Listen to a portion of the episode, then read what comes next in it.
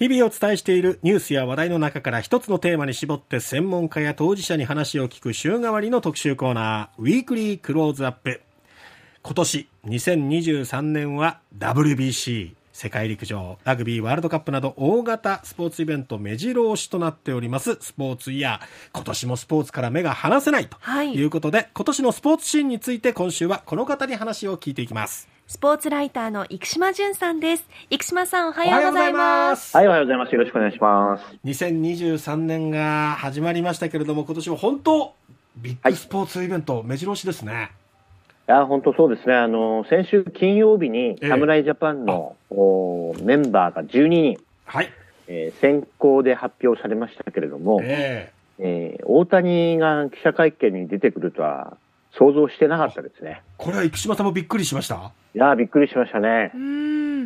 で、ピッチャー6人、えー、野手6人、えー、ホークスからもね、えー、甲斐が選ばれたんですけどね、はい。近藤選手と甲斐選手と。はい。はい、そうだ、近藤も、えー、そうホ、ホークスになりましたんでね。今シーズンから。えー、プロ野球について明日お話ししようかなそうですね。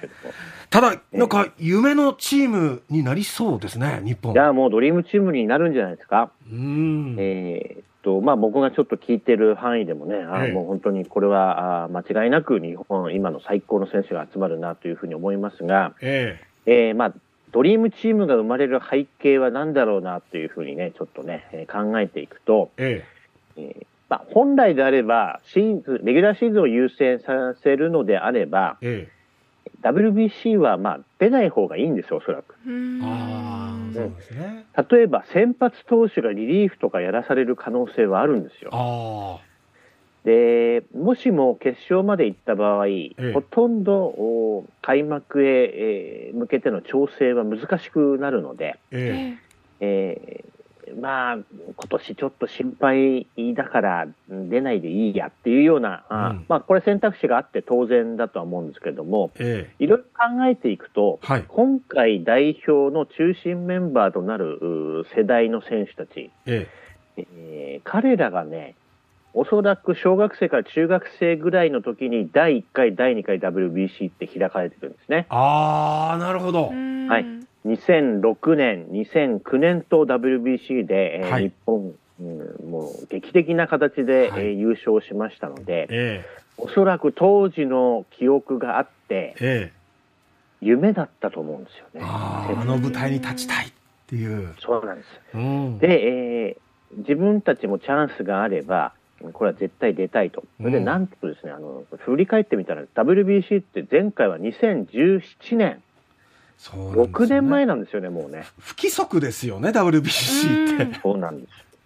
だから、あの、コロナ禍ということもありまして、え本当に久しぶりの大会なので、え日本代表、まあ、侍ジャパンで、えー、プレーするのは本当貴重な機会なので、とにかくあの、例えば吉田正尚とか、レッドソックスに移籍するところですから、ええ。えーまあ、メジャーリーグのことを考えると、おそらく吉田正尚は、チームに馴染む方が優先した方がいいと思うんですね。ところが出たいというようなことは、やはり過去の記憶、そして日本が WBC で築いてきた財産があるからではないかなというふうにちょっと思いますね。それだけ2006年、2009年の連覇っていうのは大きかったっていうことですね。はい、イチロー選手の参加ってことですかね。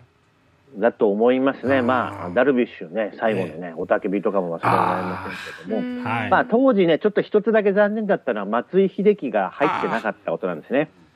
そうですね。そうなんですよ。えっ、ー、と、振り返ってみると、2009年って松井がワールドシリーズで MVP を取った年なんですよ。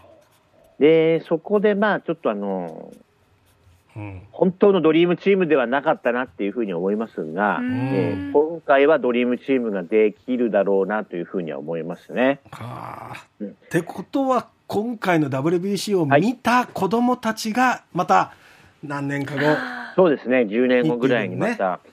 えー、出たいっていうふうに思うはずなんですけれども、それであの、海外の方はどうだろうなということをちょっと見てみたんですけれども、えー、えーとね、僕2006年は現地で、えー、見てましたけれども、はい、だいぶね、あのー、やる気なかったですね、アメリカの選手たちね。たまたま同じホテルにケン・グリフィー・ジュニアがいたんですよ。ええ。すごい。全然もうなんか、ああ、太りすぎでフィットしてないなっていうのが分かるような感じで、へえ。おそらくあの、オープン戦の代わりぐらいのつもりで出てたんですよ、あの人たちは。別に WBC に向けて調整してるって感じじゃなかったんですね。全くなかったですね。で、少しずつ意識が変わってきて、ええ。ー、前回大会はアメリカ優勝してますんで、ええ。えー、まあ、ちょっと盛り上がったんですね、ちょっと。で、今回は、あまあ、久しぶりに US、チーム USA ができるということで、ええ。えー、大きかったのは大谷のエンジェルスのチームメイトってマイク・トラウトっていうね、はい、えー、過去に MVP も取ったことがある、まあ、大選手ですけれども、え彼が参加を表明したことで、ええ。ー、いろいろな選手が前向きに検討するようになってきたんです。で、まあ、お名前ご存知かな、ドジャースのクレイトン・カーショーやムーキー・ベッツといったね、えー、えー、もうメジャーリーグを代表するような選手が、うん、まあ、今のところ参加を表明しているということで、えーえー、もう適当感はなくなりましたね。前向きな感じがしますね。でもね、あの、いろいろね、見ていくと、うん。ええ、参加に前向きな選手は、やっぱりベテランなんですよ。で、アメリカって25歳から30歳ぐらいまでが、ええ、あまあ、年齢的にはピークと言われてるんですね。うんえ。で、そのあたりの選手たちね、少し薄いんですよね。これはね、うん、球団があまり出したがらないんですよ。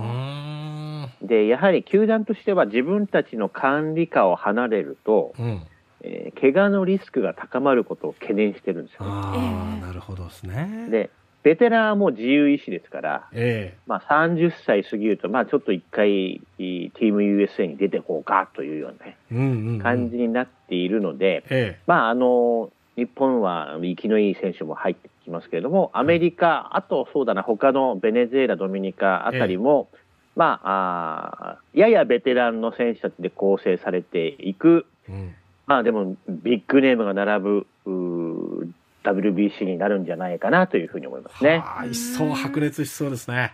あと最後に一つ、はい、大谷選手はどういうふうに起用されますかね、はい、これはね、とっても難しいと思いますね。ええ開幕まで時間がないので、ええ、ピッチャーとしてもある程度投げさせてくれっていうのがエンジェルスの要望だと思うんです。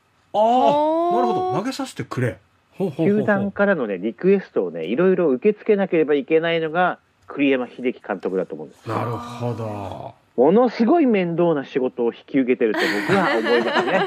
はい、そうなんですね。ってことは、まあ、長いイニングを投げさせるっていうよりは短いイニングでの起用っていうことですかね。えー、っとね、WBC は球数制限がもともとありますので、ええ、そんなに長いイニング投げさせられないと思うんですけども、何球まで何日間隔でとか、まあ、ただよ、えー、東京ラウンドは4試合、えー、それで準々決勝までなので、えー、まあ、間隔が空いていくんで、これ、調整が難しくなるんですよね。なので、えー、選手たち、特にピッチャーにとっては、うん、うんまあ、シーズンインを睨んで、うん、どういうふうに投げていくかっていうのは、これ、球団と栗山監督と、いろんな思惑が重なって、なるほど。まあ、本当にあの栗山監督とは言いつつ、ええ、バリバリ中間管理職だなっていうふうに思いますね。大変そうな栗山監督、心中お察ししますっていう感じですね。